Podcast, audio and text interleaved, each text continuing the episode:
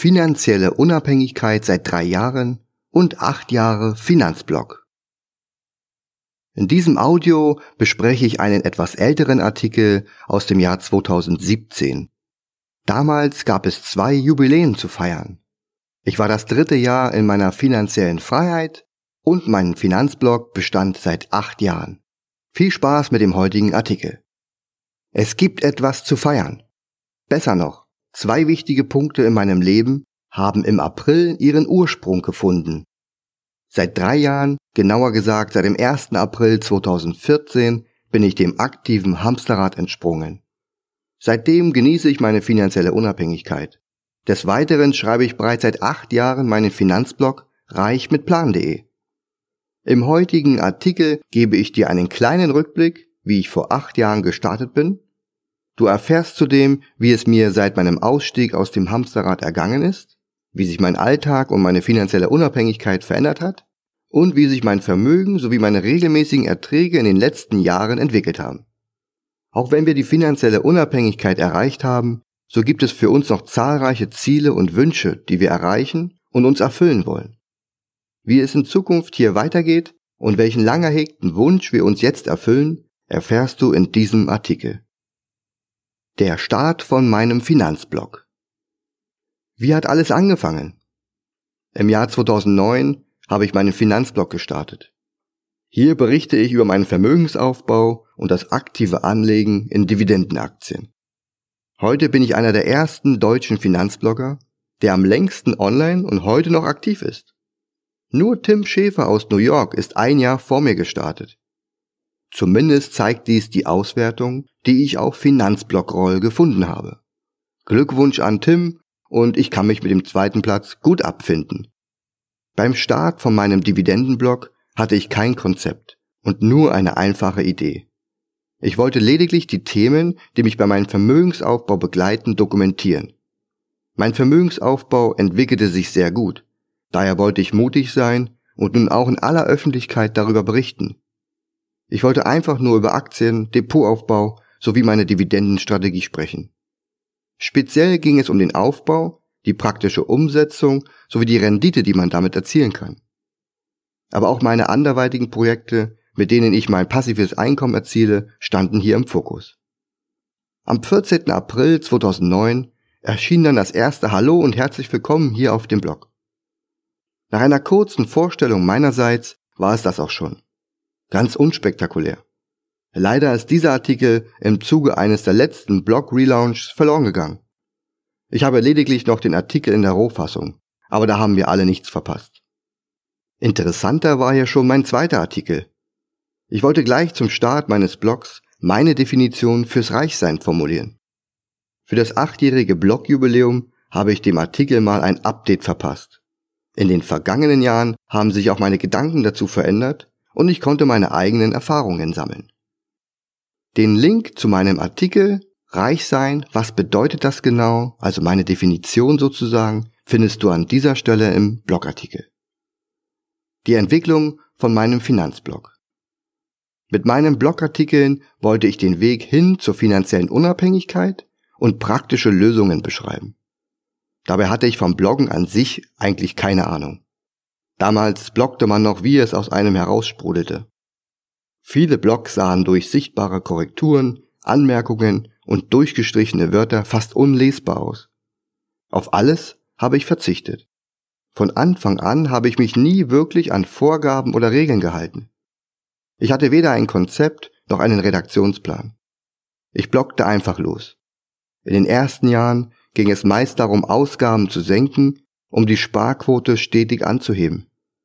Einnahmen optimieren und weiteres passives Einkommen zu generieren, war auch meine persönliche Leidenschaft. Denn hier kann man weit mehr rausholen, als nur beim Ausgaben senken. Im weiteren Verlauf ging es darum, das angesammelte Kapital zu investieren, um später zum Beginn der Rente über adäquate Einkünfte zu verfügen. Später begann ich, mich um das Thema Depotstruktur zu kümmern. Hier ging es darum, die richtige Mischung aus Fonds, ETFs und Aktien zu finden. Mittlerweile liegt mein Fokus auf der praktischen Anwendung meiner Dividendenstrategie, dem Dividendenalarm. Daher sehe ich mich auch immer weniger als reinen Finanzblog, der ein breites Spektrum an Themen für die Leser aufbereitet. In der Praxis bin ich eher ein Serviceanbieter. Mit meiner Kompetenz auf dem Gebiet der Dividendenaktien stehe ich meinen Lesern für den persönlichen Austausch zur Verfügung. Mittlerweile habe ich meinen Finanzblog schon viermal umgebaut und neu gestaltet. Im Schnitt gab es also alle paar Jahre einen neuen Anstrich oder eine bessere Fokussierung. Meist hatte dies technische Gründe, aber auch das Design musste oft den neuen Ansprüchen angepasst werden. So denke ich heute, wie auch die Jahre zuvor, dass das neue Design erstmal für die nächsten Jahre ausreicht. Aber ich weiß auch, dass es anders kommen wird. Reale Zahlen und meine Depot-Performance. In all den Jahren ging es mir nie darum, meine realen Zahlen offenzulegen und allen zu zeigen, wie viel Kapital ich besitze. Was soll das auch bringen? Niemand kann mit den Zahlen etwas anfangen. Lediglich zur Befriedigung der eigenen Neugier würde ich hier beitragen. Mittlerweile habe ich aber eine Möglichkeit gefunden, zumindest die Rendite meines echten Depots meinen Lesern zur Verfügung zu stellen. Monat für Monat veröffentliche ich meinen Personal Investment Report der Consorsbank. Ziel ist es, die Vergleichsindizes zu schlagen. Und bisher hat das auch sehr gut funktioniert, wie ihr anhand meiner Auswertungen in meinem Blog sehen könnt. Den Link dazu findest du an dieser Stelle in meinem Blogartikel. Vom Hobby zum Business.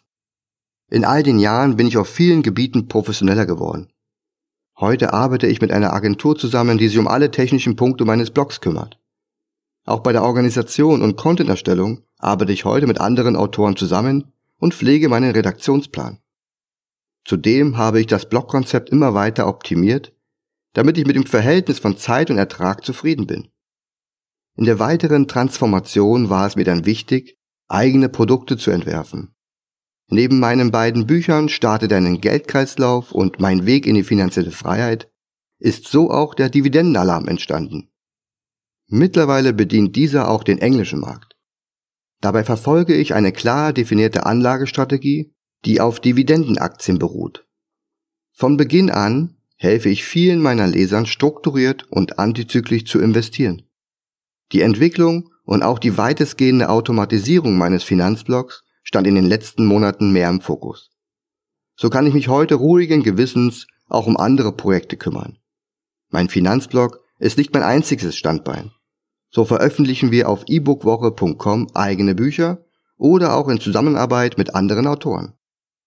Dazu gibt es im Moment sehr viel zu tun bei unserem neuen Projekt reisefamily.com. Wir treffen unterwegs auf Reisen auf derart viele Menschen, die gern wissen möchten, wie man ortsunabhängig leben und dauerhaft reisen kann. Vielen Dank an alle Unterstützer. Einen großen Dank möchte ich an dieser Stelle meinen zahlreichen Bloglesern, Kollegen und vor allem auch meinen Dividendenalarm-Mitgliedern aussprechen. Ohne euch könnte ich auch im Keller bloggen. Wenn niemand den Content liest, den man mühevoll erstellt, macht so ein Projekt keinen Sinn. Ihr seid es, die den Blog am Leben erhalten und dafür sorgen, dass er inhaltlich weiter wächst. Durch meinen Blog habe ich in den letzten Jahren viele interessante und auch inspirierende Menschen kennenlernen dürfen. Sei es Kollegen anderer Finanzblogs oder aus der digitalen Nomadenszene. Aber auch Gleichgesinnte zu treffen, die wie ich der Dividendenstrategie verfallen sind, begeistert mich sehr. Ich danke euch und hoffe, wir gehen unseren Weg gemeinsam weiter. Schreibt mir, wenn ihr was wissen wollt, wenn euch Fragen auf der Zunge brennen oder auch wenn ihr Ideen für Neues habt. Finanzielle Unabhängigkeit seit 2014. Im April 2014 habe ich meinen Hamsterradjob an den Nagel gehängt und habe mich in die finanzielle Unabhängigkeit begeben. Anfangs war dies sicherlich noch eine Gratwanderung zwischen Theorie und Praxis, denn bis zur Rente waren es ja noch einige Jahrzehnte. Vieles war auch für mich neu, und ich musste lernen, mein neues Leben zu organisieren. In vielen Punkten wie Steueroptimierung, Krankenkasse und so weiter hat mir das Buch Gedanken eines Privatiers, freiwilliger Ruhestand mit 56 Jahren, von meinem Bloggerkollegen Peter Ranning sehr geholfen. Aus heutiger Sicht bestätigt sich mein damaliger Schritt noch viel mehr. Nachlesen kannst du das Ende meines aktiven Lebens in meinem Artikel Geschafft, endlich finanziell frei. Den Link zum Blogartikel findest du an dieser Stelle. Zuletzt war ich bei meinem Arbeitgeber nur noch in Teilzeit im Rahmen der Elternzeit beschäftigt. Mir war klar, dass das Ende der Elternzeit und damit auch das Ende meiner rechtlichen Sonderstellung immer näher rückte. Ich wusste, dass ich nach der Elternzeit nicht mehr in Vollzeit zurückkommen konnte. Ich lief also Gefahr, zum Spielball meines schwäbischen Arbeitgebers zu werden. Im Raum stand damals schon die Schließung des Standortes in München. Daher habe ich nicht lange überlegen müssen und mich kurzfristig für die Beendigung meines Arbeitsverhältnisses entschieden. Der Vorteil war, dass ich meine Abfindung aufgrund meiner Elternzeit nach wie vor an meiner Vollzeitstelle orientierte. Diesen finanziellen Vorteil hätte ich nach der Elternzeit verloren. So bin ich dann vor drei Jahren einfach nach Hause gegangen, beziehungsweise bin bereits viele Monate vor dem eigentlichen letzten Tag schon zu Hause geblieben. Etliche Arbeitnehmerrechte konnte ich hier gut anwenden. Und das Ende vom Lied? Ende 2017 wurde der Standort geschlossen und alle verbliebenen Mitarbeiter mussten sich neue Jobs suchen. Der Umstieg vom aktiven Hamsterrad in ein passives Leben muss gut geplant werden. Meine Gedanken kreisten damals immer wieder über unsere neue Situation. Ist sie aus finanzieller Sicht überhaupt machbar? Auch unsere Ideen und Projekte sollten sich wohlwollend entwickeln. Der wichtigste Punkt unserer Einnahmen waren allerdings weiterhin unsere Kapitalerträge. Hier musste alles auf finanziell stabilen Fundamenten stehen. Schließlich mussten wir den Wegfall meines Teilzeiteinkommens irgendwie kompensieren. Zu Beginn habe ich daher alle finanziell unnötigen Ausgaben, die keine Fixkosten waren, gestoppt oder auf das Minimum reduziert. Wir setzten auch unsere monatlichen Sparraten aus und überwiesen sie nicht mehr in unser Vermögen. Alles, was von unserem Einkommen am Monatsende übrig blieb, haben wir anfangs einfach auf dem Girokonto belassen. Dieser Schritt diente lediglich der finanziellen Absicherung. Wir wollten erstmal sehen, wie sich unser neues Einkommen und der Überschuss daraus entwickelte, bevor wir eine neue Struktur aufsetzten. Übrigens, die finanziellen Belastungen und Ausgaben, welche direkt an meine Berufstätigkeit gekoppelt waren, wie zum Beispiel Gewerkschaft, Mobilität und auch Verpflegung, konnten wir aus unserem monatlichen Haushaltsbudget herausrechnen. Hier konnten wir den Großteil der Optimierung realisieren. Man glaubt gar nicht, wie viele einzelne Ausgabenposten direkt an einem Einkommen hängen. In Summe waren das jeden Monat mehrere hundert Euro, die uns nun nicht mehr belasteten. Unsere Vorsicht war gut, aber am Ende völlig unbegründet. Die finanziellen Basics waren ja da und wir konnten uns auf sie verlassen. Bereits im Herbst 2014 hatte sich unser monatlicher Geldkreislauf wieder normalisiert. So konnten wir unsere monatlichen Einnahmen und Ausgaben neu planen und an unsere neue Situation anpassen. Wir begannen wieder, unsere monatliche Sparrate zu ermitteln und jeden Monat zu überweisen. Erfolgreiche Vermögensentwicklung. Wenn ich die Zahlen unserer damaligen Vermögensstatistik mit den heutigen Zahlen vergleiche, so hat sich unser Vermögen deutlich gesteigert. Trotz des Wegfalls meines Teilzeiteinkommens konnten wir auf den Monat runtergebrochen sogar höhere Nettokapitalerträge erzielen. Die Zahlen hätten sogar noch besser ausfallen können. Leider konnten wir in Summe nicht mehr so viel sparen wie noch vor meinem Ausstieg. Zudem hat sich der Aktienmarkt in den letzten drei Jahren nicht besonders entwickelt. Mit einer doppelt so guten finanziellen Entwicklung als der DAX und unter Berücksichtigung des Wegfalls eines Einkommens bin ich aber dennoch sehr zufrieden. Viel wichtiger ist mir allerdings, wie sich meine Kapitalerträge sowie die Unternehmensgewinne entwickeln. Denn die finanzielle Unabhängigkeit steht und fällt mit einem ausreichend verfügbaren und stabilen Cashflow. Vermögenswerte, von denen man seinen Alltag nicht bezahlen kann, sind für diese Art des Auskommens einfach nicht geeignet. Das könnten zum Beispiel Mikrozinsen sein, die man auf dem Tagesgeldkonto bekommt, oder die imaginäre Miete, die man sich bei einer selbstbewohnten Immobilie spart. Das Investieren in eine Aktie bringt dagegen einen regelmäßigen und stetig steigenden Cashflow. Finanzieller Freiraum durch Investition von Zeit und Geld. Auch unser Online-Business hat sich in den letzten drei Jahren sehr gut entwickelt und steht nun vor der nächsten Stufe. Unterm Strich fiel die Entwicklung in der Gesamtbetrachtung deutlich besser aus, als damals von mir noch prognostiziert. Zumal ich mich von einigen Projekten getrennt habe, die nun keine oder nur noch geringe Erträge abwerfen. Gleichzeitig haben sich meine Hauptprojekte jedoch sehr gut entwickelt. Entscheidend war hier vor allem der Faktor Zeit. Mit viel neu gewonnener Zeit konnte ich mich auf wichtige und ertragreiche Projekte fokussieren und zudem auch neue Dinge vorantreiben. Ohne meinen beruflichen Ausstieg würde es heute keinen Dividendenalarm geben. Oder ich hätte auch keine zahlreichen Bücher veröffentlichen können. In meinem früheren Leben wären solche Dinge nicht realisierbar gewesen, da die freie Zeit neben dem Hauptjob und der Familie eher gering bemessen war. Hier konnte ich mich meist nur auf das Haushalten des Iststandes konzentrieren und kaum neue Projekte umsetzen oder bestehende Projekte ausbauen. Wer plant, vom aktiven in das passive Leben zu wechseln, der sollte den Faktor Zeit nicht unterschätzen. Er kann sicherlich nicht eins zu eins in Geld, Zinsen oder Ertrag umgerechnet werden. Er bietet aber einen außerordentlichen großen Hebel, um die eigenen Situation in finanzieller Hinsicht in Zukunft deutlich schneller voranzutreiben. Aber auch weitere Punkte für das Erreichen der finanziellen Freiheit sind sehr wichtig. Zehn wichtige Punkte habe ich dir in meinem Blogartikel Finanzielle Freiheit Zehn Fakten, die du wissen musst, aufgelistet. Den Link zu diesem Artikel findest du an dieser Stelle in meinem Blogartikel. Finanzielle Unabhängigkeit in unserem Alltag. Du merkst, ich liege nicht auf der faulen Haut herum. Ich arbeite sehr strukturiert, konzentriert und fokussiert. So habe ich mir täglich ein gewisses Zeitfenster für meine Projekte reserviert und pflege täglich mein Vermögen sowie die damit einhergehenden Zahlungen und Auswertungen. Ein tägliches Doing von mir ist unter anderem auch, dass ich mich jeden Tag einer Aktie aus meinem Depot widme. Ich lese hier die aktuellen News, prüfe den Kursverlauf sowie einige Kennzahlen. Die finanzielle Unabhängigkeit erlaubt es uns aber auch, einen völlig anderen Alltag zu leben. Wie sieht das übliche Leben in Familien aus? Frühmorgens steht die Familie auf, jeder macht sich fertig und alle gehen ihren Weg ins Büro, in den Kindergarten oder in die Schule.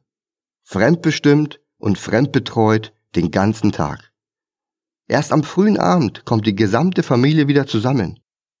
So verbringt man am Abend dann zwei bis drei Stunden gemeinsame Family-Zeit. Geht einkaufen, macht den Haushalt und unternimmt vielleicht auch mal etwas zusammen. Dann ist der Tag aber auch schon wieder zu Ende. Die Kinder gehen schlafen und die Eltern sitzen vor der Glotze. Ein wenig anders sieht es bei uns aus. Wir führen sozusagen ein antizyklisches Leben. Wir stehen morgens ohne Zeitstress auf, machen Sport und frühstücken gemeinsam. Zu verplanen haben wir dann in der Regel nur eine gemeinsame Arbeitszeit und Lernzeit von ungefähr zwei Stunden am Tag. Hier teilen wir uns je nach Arbeitsbedarf auf. Einer arbeitet und der andere lernt mit unserer Tochter. Der Rest des Tages ist bei uns Freizeit. Wir planen und unternehmen hier gemeinsam, was wir wollen und wozu wir Lust haben. So verbringen wir viel Zeit mit unserer Tochter und überhaupt gemeinsam als Familie. Da wir dauerhaft reisen, haben wir keine Fremdbetreuung für unsere Tochter und können uns so ideal um ihre Entwicklung und Erziehung kümmern. Lebensqualität hat oberste Priorität. Wie habe ich es früher immer gehasst, morgens bei schönstem Sonnenaufgang am Bahnsteig zu stehen, um nach München ins Büro fahren zu müssen. Wie gern wäre ich einfach in den Zug am gegenüberliegenden Bahnsteig gestiegen, um in die Berge zu fahren. Heute können wir individuell entscheiden, was wir machen wollen. Und wenn ich eins lieben gelernt habe in den letzten drei Jahren, dann sind es öffentliche Hotspots zu besuchen, während die Masse ihrem Job nachgeht. Wann warst du das letzte Mal an einem Dienstagvormittag in der Therme?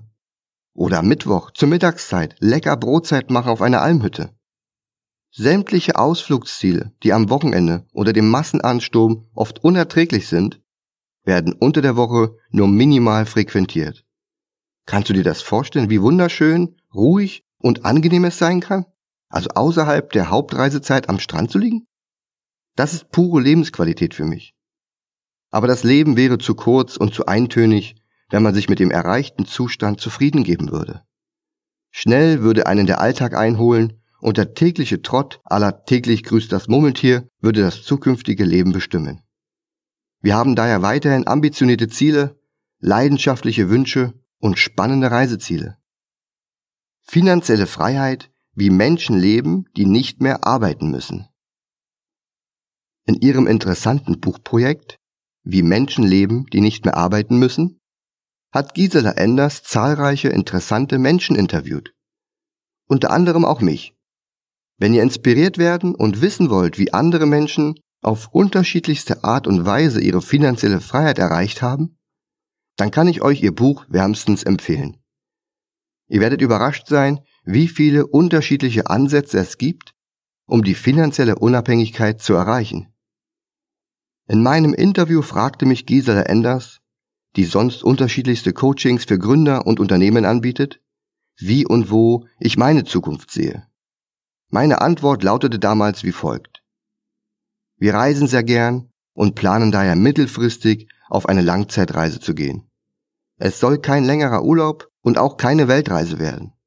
Wir wollen uns einfach treiben lassen und dorthin gehen, wo es uns gefällt und dann so lange bleiben, wie wir wollen und dürfen. Die finanzielle Unabhängigkeit erlaubt es uns, hier in Deutschland alle Zelte abzubrechen und in die Welt hinauszugehen. Im Grunde ist es genau das, was wir wollten und heute bereits tun. Wir identifizieren uns nicht mehr mit einem Land oder einem Ort oder mit gesellschaftlichen Vorgaben. Alles das führt eher zu Einschränkungen und zwanghafter Anpassung und hat immer weniger mit wirklicher Unabhängigkeit zu tun. Viele Punkte, sei es in der Politik, beim Thema Bürokratie und auch bei Steuerbelastung, dem Schulsystem und zahlreichen anderen Punkten sind uns mittlerweile suspekt. Einfach, weil man hier seine eigene Unabhängigkeit unterordnen oder gar aufgeben muss. Wir sind im Jahr 2001 aus unterschiedlichen Gründen von Berlin weggegangen und ins südliche Bayern gezogen. Zuletzt hatten wir das Gefühl, uns auch hier nicht mehr nach unseren Wünschen weiterentwickeln zu können. Es hat sich unserer Meinung nach in den letzten Jahren viel verändert, sich aber nicht wirklich weiterentwickelt. Love it, change it or leave it. Für unsere Situation trifft diese Lebensweisheit am besten zu. Wir gehen daher den Weg des geringsten Widerstandes, wie so viele andere es bereits auch tun. Meist sind es die, die es sich leisten können, zum Nachteil derer, die es eben nicht können. Es bleibt uns am Ende aber auch nichts anderes übrig, als unseren eigenen Weg zu gehen. Es macht für uns einfach keinen Sinn zu hoffen, dass sich etwas dahingehend verändert, wie wir es für richtig oder besser erachten. Dafür ist uns unsere Lebenszeit einfach zu kostbar. Wir sind auch weniger Wartende. Wir sind mehr die, die dorthin gehen, wo das Leben bereits so ist, wie wir es uns wünschen. Es gibt auf dieser Welt genügend Orte, wo man mit offenen Armen empfangen wird und so sein darf, wie man sein will. Anfangs war diese Art zu leben nur ein Traum und praktisch ein unerreichbarer Zustand für uns. Im späteren Verlauf, als sich die Chancen und Möglichkeiten abzeichneten, war es schon ein Wunsch, der durchaus auch in Erfüllung gehen kann, sollten sich unsere Rahmenbedingungen weiter so positiv entwickeln. Und heute? Heute leben wir genau dieses Leben, welches wir uns schon lange gewünscht haben. Und wie lange wollen wir so leben? So lange, wie wir Spaß daran haben? Vielleicht ändert sich das ja auch in drei oder zwölf Jahren. Es spielt einfach keine Rolle. Wir werden dann entscheiden, was wir als nächstes tun werden. Wir brauchen uns hier nicht unter Druck setzen und können frei entscheiden. Eben genau aus diesem Grund, weil uns die finanzielle Unabhängigkeit uns diese Möglichkeit gibt. Am Ende dieses Artikels bleibt mir nur noch eins. Euch, meine lieben Hörer, maximale Erfolge beim Erreichen eurer passiven Einkommensziele zu wünschen.